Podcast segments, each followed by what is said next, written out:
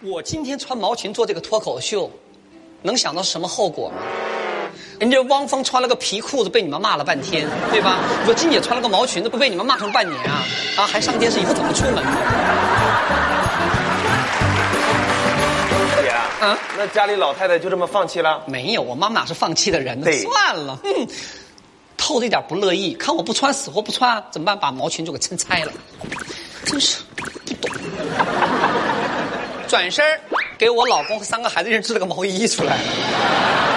他织毛衣的时候，我在旁边偷偷就跟汉斯说了：“我说，哎呀，汉斯记住了啊，看我已经把妈得罪了，不高兴了啊。等他织好了以后吧，你就试一下啊，你就试一下，记得了啊，一定试一下，而要夸几句，让老太太高高兴兴的啊。”嗯，汉斯说：“哦，你放心，到时候我就说，妈，你这件毛衣织的手艺太好了，比我们德国商场卖的还要好，简直是东方的艺术瑰宝。”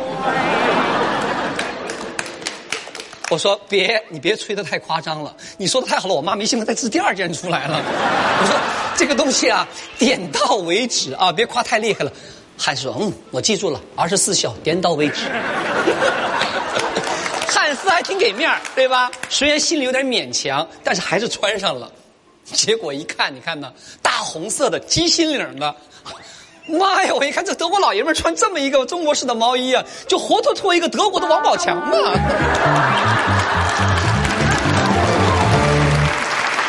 老太太那个线嘛，又重又实诚，穿起来又热又扎的。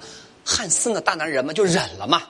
看着自己丈母娘就忍了。哎呀，我们家小儿子小三儿可不干了，那穿上以后说啊热热难受了。阿婆，你知道什么东西？我说别说别说别说，一会儿再脱啊，一会儿再脱啊。